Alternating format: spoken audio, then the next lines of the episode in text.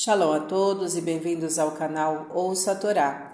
Vamos à sexta aliada para Shabereshit, que está no capítulo 5, versículo 1 e vamos ler até o versículo 24.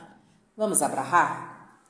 Baruch atah Adonai, Eloheinu melech haolam, asher barabanu mikol hamim venatan lanu et toratu, Baruch atah Adonai noten hatorá. Amém.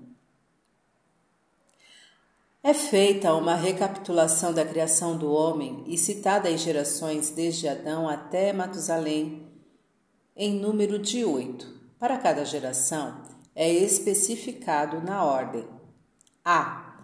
Quantos anos o principal elemento da geração tinha quando gerou o principal elemento da geração seguinte? B.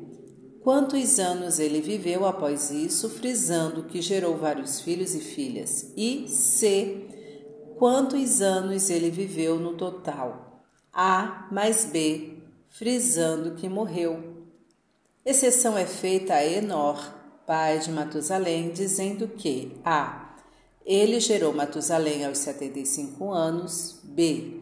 Ele andou com Deus depois que gerou Matusalém por 300 anos e gerou filhos e filhas. E C. Ele andou com Deus e desapareceu porque Deus o levou, ele não morreu. Amém. Para o Ratadonai, Eloheinu Meler Haolam, Asher Natan Lanu, Toratu Toratemet, Virraeu Lanatabetorreino, para o Ratadonai Noten Ratorá. Amém. Vamos agora aos comentários desta aliá.